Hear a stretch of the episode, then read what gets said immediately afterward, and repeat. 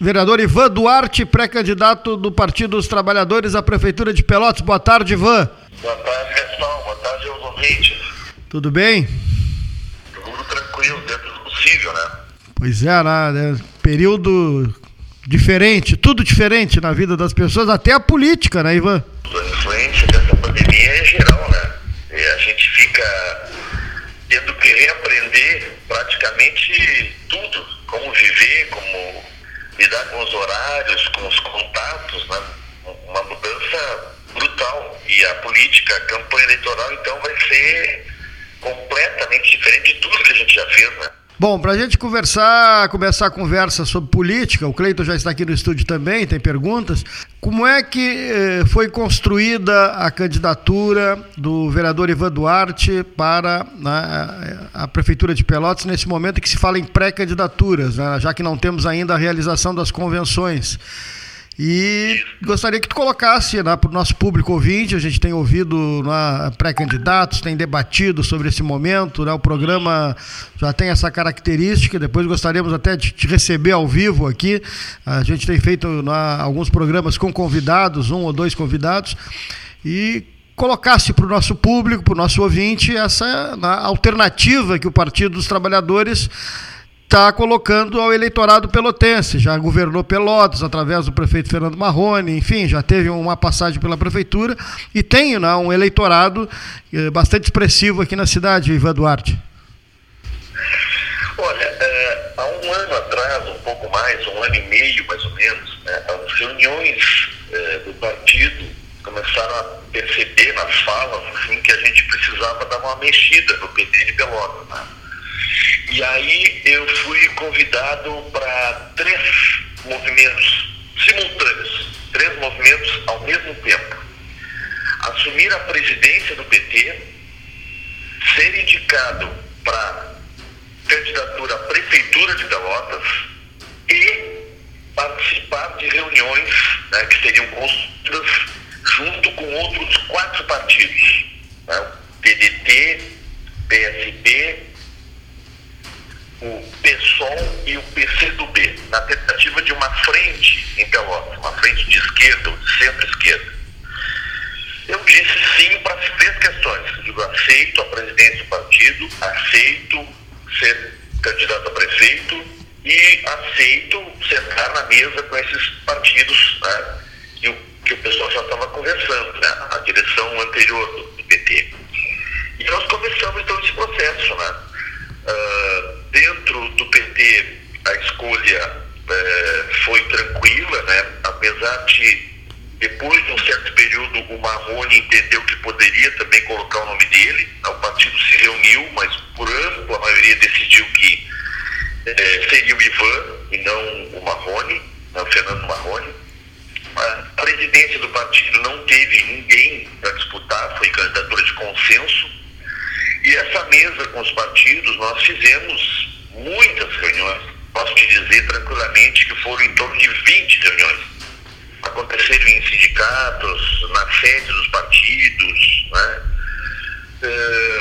e nós, houve muita concordância de todo mundo em relação à leitura do país, né? os efeitos do terrível governo Bolsonaro, na opinião de todos os partidos, né? a necessidade de nós fazermos uma oposição ao governo do Estado e ao governo do município. Reunião partidária, algumas reuniões de partido e por ampla maioria né, eu fui levado então à condição de presidente do PT, pré-candidato, e essa questão da frente ainda a gente tem esperança né, de compor alguma coisa, porque uh, somente dia 15 de setembro, que encerra-se o prazo das convenções, e a gente percebe que ainda tem partidos que estão em discussão interna. Foi essa basicamente a história, o Gastão. Sim, e eu vejo, li, li acompanhei né, que a tua chapa já tem uma vice, né, que é a professora Yassandrali, conhecida né, dos meios culturais né, aqui de Pelotas e, e acadêmicos, mas essa, essa chapa então estaria aberta para uma conversação ainda com esses partidos que tu citaste. Sim, sim. Desde o início, eh, é que como os partidos começaram a ter muita dificuldade, né, e acho que essa pandemia aí dificuldade de organização, eu acho que ela alterou tudo, somado às eleições anteriores, que apresentaram também alguns elementos que nos, nos deixaram um pouco é, temerosos né, de seguir como a gente sempre fez. Né? Então, assim, os efeitos das redes sociais, das fake news, mais pandemia, eu acho que todo esse processo, todas essas questões novas atrasaram muito as definições. E o nosso temor é ficar esperando, esperando, esperando e chegar no, no processo ali de, de, definição mesmo sem, sem definições. Então, o que, que nós fizemos? Acertamos internamente e deixamos claro aos outros partidos, ó, nós temos uma chapa, mas estamos abertos a conversar né, e conforme as conversas, a nossa vice é candidata a vereadora, sem problema nenhum, e compõe-se com vice de outra, de outra agremiação partidária. Tá? Isso está tá, tá tranquilo entre nós do PT e também está claro para os partidos que a gente ainda mantém conversa. Muito bem, eu quero me apresentar, é a primeira vez que eu apareço aqui. E... Eu conheço a sua voz, mas não consigo identificar. Eu conheço outras vozes tuas também. Não só a tua. Não, não, não só a tua, outras vozes tuas.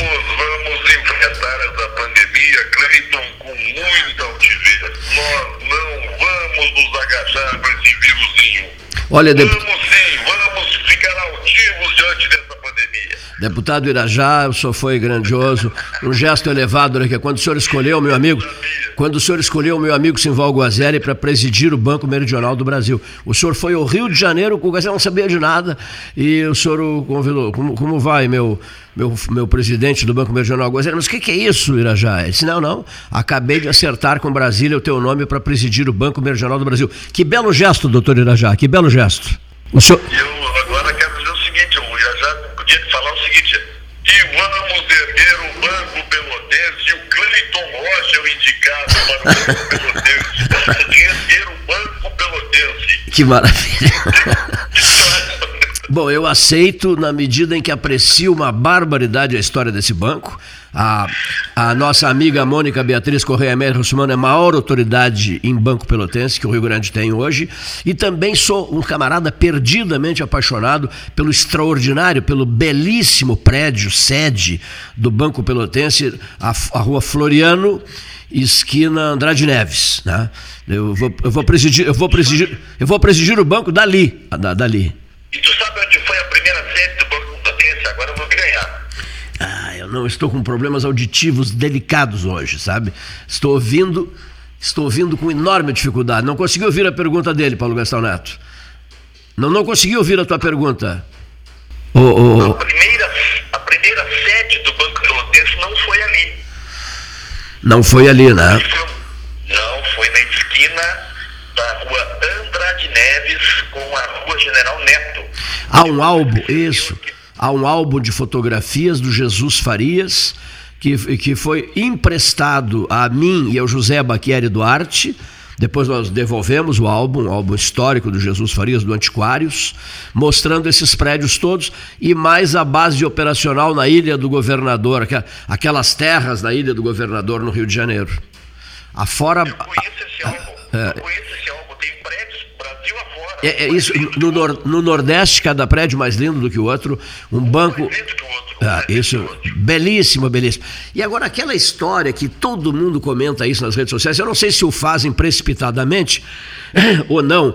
O, a verdade é a seguinte: o Getúlio suicidou-se, o filho Maneco suicidou-se, o, o neto Getúlio Dornelles Vargas Neto suicidou-se em Porto Alegre, advogado, e o sogro dele, o sogro dele, né, o pai da, o pai, é, o pai da primeira dama do Brasil, né, é, suicidou-se em São Borja. Sabes disso, né? Sim. Né? E, é, e, é, há quem diga que ele, que ele devia, que ele devia o Banco Pelotense, né? Há uma, há uma corrente que diz que ele, era, que ele devia o Banco Pelotense, o sogro Getúlio, e que depois a família Vargas ficou muito magoada com, com a maneira dura com que o Banco Pelotense tratou o seu devedor, o sogro do presidente, lá em São Borja. Então a N, N correntes, a N, por favor, a N correntes Sente-se. Há N correntes de opinião, não é, uh, vereador? Ivan. É, e tem muito mistério em Sim. Desse, dessa é. falência aí do Banco é. Pelotense, nessa absorção pelo, pelo Banrisul.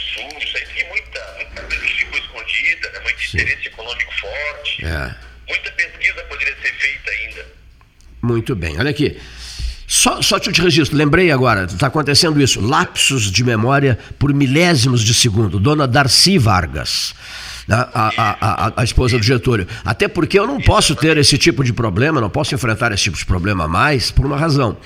Eu estou envolvido por inteiro, vou ter que começar a viajar a São Borja e a, e a Alegrete para cuidar dos museus Getúlio Vargas e Oswaldo Aranha. Eu já me coloquei à disposição. O Hugo Napoleão vai integrar a comissão, o Christopher Goulart vai integrar a comissão, o, o, o senador Heinz, Luiz, Luiz Carlos Reis, vai integrar a comissão, o embaixador do Brasil na Índia, André Aranha neto de Oswaldo Aranha, vai integrar a comissão, já falei com ele. Quer dizer, nós vamos fazer um trabalho forte, vamos executar um projeto do 13 também, levando os descendentes do Getúlio, de, não, não, também descendentes do Getúlio, descendentes do Jango, Christopher já confirmou a presença, e descendentes dos ministros do Getúlio, descendentes do Arthur de Souza, do Arthur de Souza Costa, do do, Mendo, do, do, Mendonça Lima, ministro da Aviação e Obras Públicas, e por aí vai, de Luiz Simões Lopes, que mandava dentro do Palácio do Catete, e vamos gerar do Salão Amarelo do Catete, que era o salão preferido de Getúlio,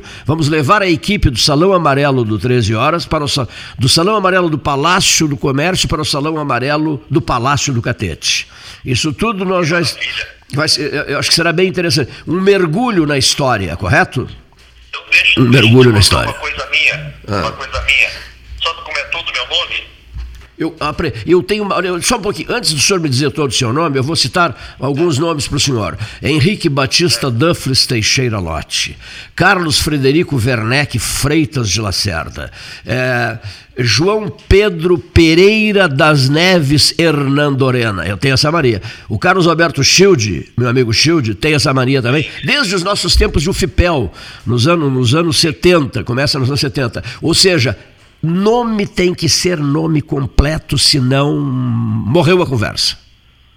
Qual é, qual é o seu nome completo? Meu nome completo é Ivan Admar, porque o nome é o nome do meu pai. Admar. Depois é Dornelis, Dornelis, com dois L's Duarte. Dornelis, sabe da onde? Oh, de São Paulo. Meu Deus. Olha. Olha aqui, mãe de São Borja, atentos, senhores candidatos ao cargo de prefeito de Pelotas. Atentos, pois. Olha aqui, ó. a mãe do Ivan Duarte é Dornelles e Dornelles de São Borja. Cuidem-se, cuidem-se. Né? Casada em Alegrete, casou em Alegrete por conta dos Dornelles também. E o padrinho foi o Oswaldo Aranha. Ah, não, aí, aí não. Aí, aí, o, Cle, aí o já está inventando, olha aqui, ó. Diz o, Gastalo, diz o Paulo Gastalo o seguinte: terra de Tarso Genro. São, São Borja. Exatamente, terra de Tarso Genro, exatamente. Olha aqui, ó. Um Dornelles, e atenção, e atenção, diria o Jandir Barreto no seu correspondente titular. E atenção, ouvintes, um Dornelles no processo eleitoral pelotense em 2020.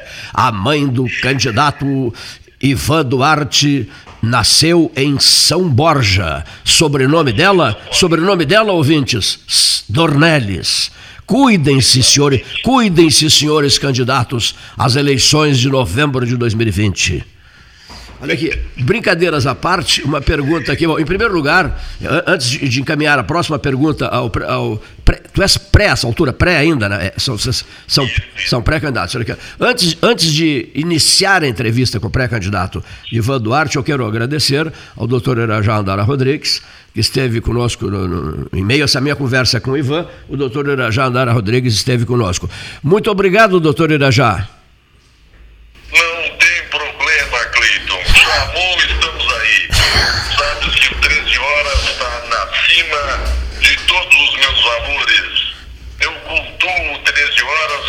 Fosse qualquer hora do dia. Para mim, todas as horas são 13 horas. Que maravilha. Olha aqui, e, e, diz o Sérgio Augusto Siqueira que criou, criou a frase que eu achei maravilhosa, é a seguinte: dia que é dia, ele escreveu lá em Brasília, dia que é dia tem 13 horas. Dia que é dia tem 13 horas. É, é, achei maravilhosa essa. O, várias pessoas se encantaram com, com essa. É, é, várias pessoas me disseram, mas que maravilha, Cleito, que frase, mas que, que, que baita frase. Né? Perfeita, perfeita frase. Olha aqui, senhor, senhor, uh, senhor me desculpe tê-lo interrompido, ter interrompido a conversa consigo, porque eu precisava me despedir do doutor Irajá, que estava na outra linha, que estava na, na outra linha. A pergunta, a pergunta necessária é esta, vereador Ivan Duarte. Eila, uh, o que fazer, como dar o recado, como digamos assim, num processo eleitoral esquisito, no qual não há, digamos assim, entusiasmo pelo processo, pela eleição.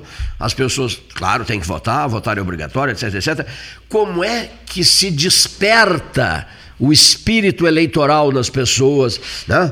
esse espírito de cidadania, de comprometimento, de alta responsabilidade durante a escolha de um prefeito, de vereadores, de, de vereadores para o poder legislativo. Por consequência, então, numa frase bem curtinha, o senhor já andou fazendo estudos para como é que eu posso dar recado, um recado diferente ao meu eleitor? É, esse é o exercício diário, né? Hum. De, de todos para candidatos, acredito, né? O que, que eu vou dizer, como vou me posicionar nesse processo. Qual será o procedimento? Olho no olho, não sei se vai dar tempo discurso, concentração política, é impossível concentração política, uso do rádio, uso da televisão, como é que eu me comporto? E, e, e outra coisa, outra, às vezes a gente nota, nada contra, mas chegam pessoas aqui com a voz toda impostada, não é?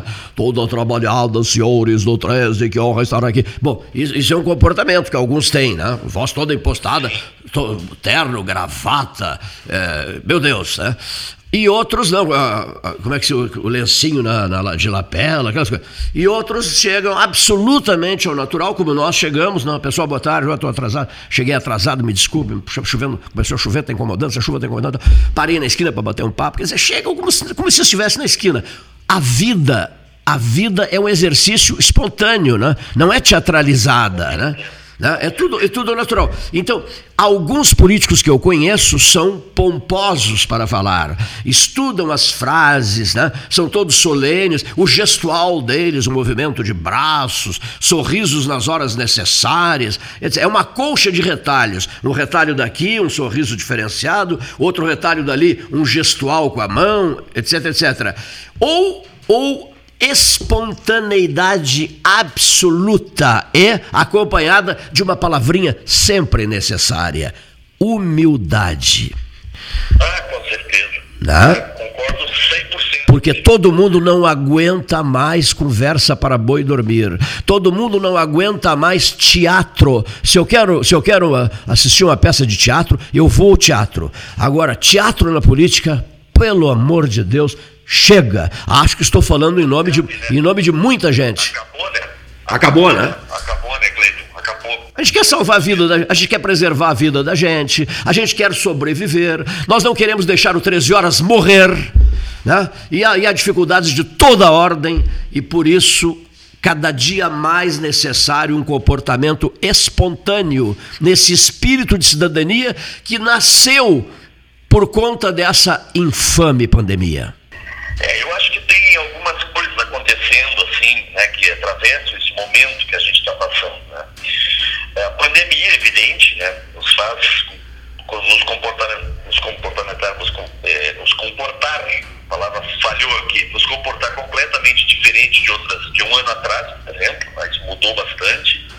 Eu acho que o governo Bolsonaro causou efeitos é, dramáticos, né, e na maioria muito ruins para todos nós. A gente discute se a Terra é plana ou redonda de novo, esse efeito, né?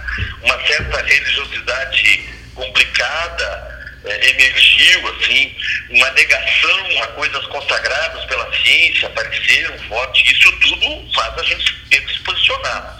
E acho que as redes sociais, esse acesso de qualquer um a falar para o mundo inteiro é um terceiro elemento também que mudou. Né? Mas a tudo isso eu quero dizer que concordo absolutamente contigo.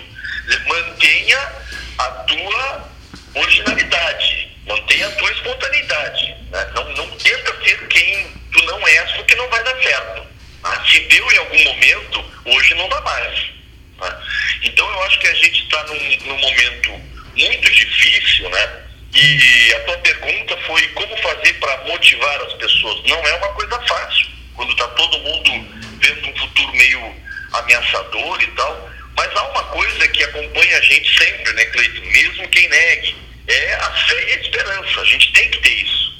Tem que ter fé que as coisas vão melhorar, senão tu sucumbe. Tu tem que alimentar as pessoas. Não, vamos lutar junto, vem cá, eu quero te ouvir. E essa, essa, essa frase minha, eu quero te ouvir, é uma coisa que eu sempre carreguei na minha vida. Estou com 58 anos, né? Então eu acho que eu tenho uma capacidade de ouvir mesmo pessoas que discordam de mim. Essa minha experiência de vereador tantos anos me fez conviver com muita gente que pensa radicalmente contrário. Eu me considero uma pessoa sem inimigos. Né? Eu tenho diferenças. Tenho gente até que pensa contrário mas eu consigo conversar com qualquer um de qualquer classe social, de qualquer pensamento político. E eu acho que isso agora vai se colocar na hora do dia, quer dizer, pessoas que saibam ouvir, que saibam sentar com adversários, que saibam tentar construir junto, né? mesmo que pensem diferente. Então eu acho que talvez essa postura ajude um pouco as pessoas a alimentar essa fé, essa esperança de que a gente vai passar por tudo isso. É impossível que é, essa onda que veio aí, né, desse atraso, desse retrocesso, né, dessa ameaça futura de, de desemprego e tal, que isso perdure um país tão rico, uma cidade como a nossa, que tem uma universidade que consegue ser referência no Brasil inteiro nesse, na, na, no estudo aí da, da, da Covid, da pandemia e tal. Então, aqui em Pelotas nós temos pessoas inteligentes de tudo que é área, temos produção, temos é, empresas fortes, né? Então, é impossível que a gente se deixe abater a ponto de perder esperança. A gente não vai perder. Né? Então, eu acho que a palavra, as palavras-chave são essas. Vamos nos ouvir com fé, esperança, esperança, ciência, vida e principalmente uma questão: solidariedade. Vamos precisar muito.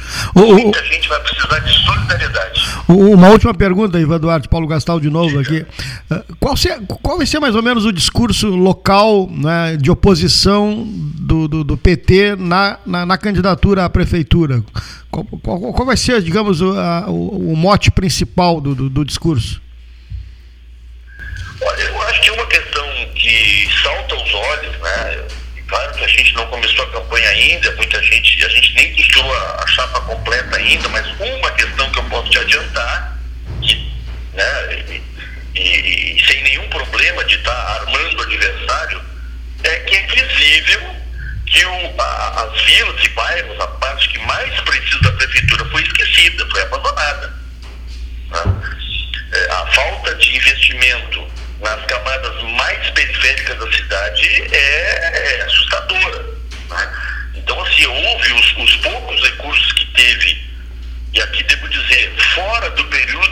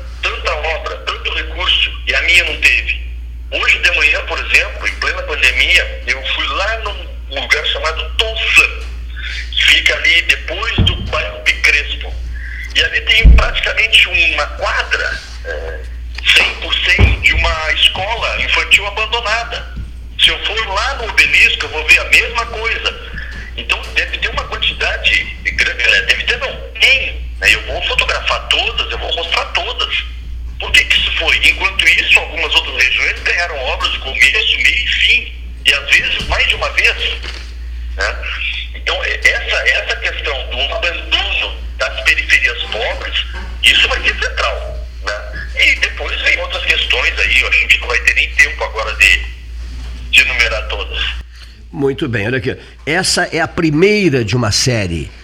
Nós vamos ouvir todos os, os pré-candidatos, depois candidatos a prefeito, vamos organizar os debates.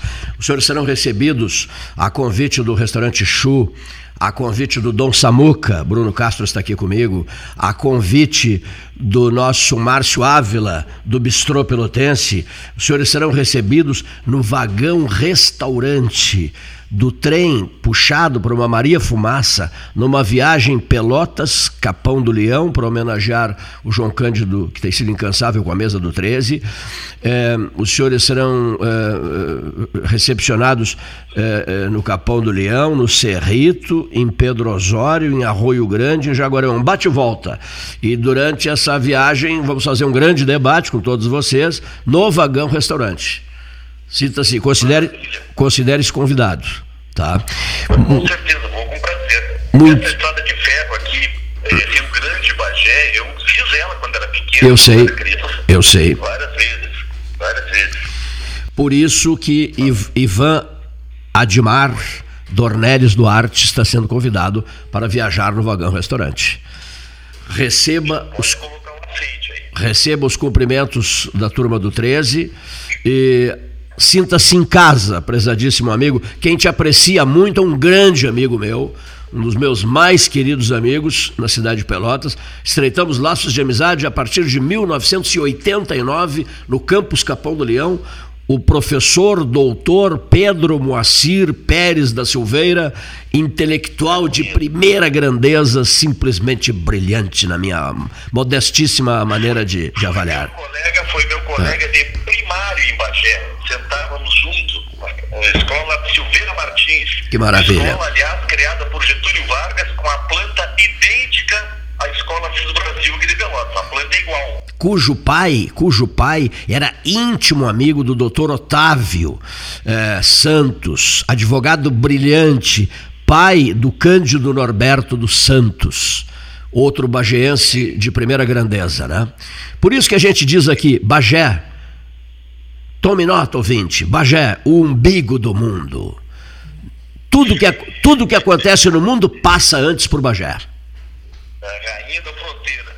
Te mete com Bagé. Grande abraço, querido Ivan. Eu que agradeço o convite, Cleito. Sempre que quiser, pede pro, pro Gastão me ligar que eu atendo na hora. Suspendo o que estou fazendo e no meio eu vou ter que imitar o doutor Irajá, né? Que ele sabe que eu imito ele. Ri muito disso também. Olha aqui pra... Eu sou extremamente bem-humorada. Antes de fechar a conversa, que outros, quais outros? Olha aqui, ó, que eu lembre, o Brizola, é, o Olívio, o Olívio também, o, quem, tem um amigo meu que imita maravilhosamente bem o Olívio. É. Ah, não, é, eu, é, eu, o, o, Olívio é aquele que dizia assim, ó, é, um projeto integrado, integrador por Rio Grande, né? Perfeito. Temos aqui no 13 horas, né? Apresentar, né, Cleiton? Por que que o senhor... Busque o homem campo e da cidade. É, tem que ter um Por que, que o senhor está tão hesitante em participar do 13, doutor Olívio? Estou tentando há horas falar com o senhor e não consigo. Absolutamente. Não agora falar sério. Hoje, não, eu sei, eu sei. De saúde, da dona. Da esposa, isso mesmo, isso mesmo. A esposa tem problema de saúde. Eu, sei. Tentei vários contatos não consegui. É, é, é, ela está com problemas bem, bem delicados de saúde, eu estou sabendo. Estou sabendo. Até o Moacir, Pedro hum. Moacir, é, me pediu isso e eu disse, não que eu estou fazendo um esforço, mas realmente ele está evitando, inclusive a filha dele, Laura, está indo na casa deles para ajudar os Sim. dois, então eles moram separados, né? Sim. E a filha e o casal, e é, e é saúde mesmo, não é? Ele não está participando de quase nada. De quase nada, pois é. Fiquei sabendo é. em detalhes e, é. e fiquei agradecido por essa informação. Ele jamais se negaria a falar ao 13. Começou falando, nem o, P, nem o PT tinha sido fundado, ele já falava no 13. Olha aqui, uma outra coisa. Uma outra coisa, eh, cruzou uma linha aqui agora, antes de terminar com o Ivan, eu preciso só atender essa linha, eu quero que o Ivan permaneça no ar. O senhor pretende é, é, repassar mensagens em homenagem à candidatura é, Ivan Admar Dornelles Duarte, presidente Lula? Naturalmente, o Ivan é gente nossa, nunca na história dessa cidade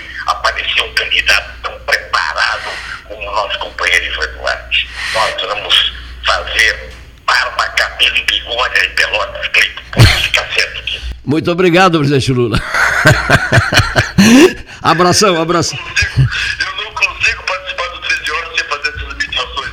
Sabe que tem gente que me condena assim, mas Ivan, mas tem que ser um cara sério, um político sério da cidade. Eu digo, mas eu não posso. Lá, no, lá eu, Olha aqui, ó.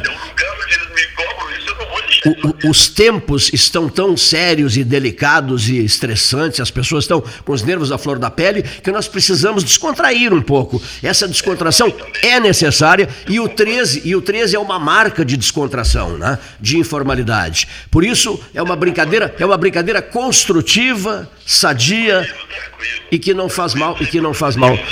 Ah, nenhum. E, Não que, nenhum. e, que não, que não faz mal a ninguém, não é, meu amigo? Obrigado, Ivan. Boa, boa sorte, querido. Boa, tor- boa sorte, meu amigo. Ivan Duarte, pré-candidato ao cargo de prefeito de Pelotas pelo Partido dos Trabalhadores.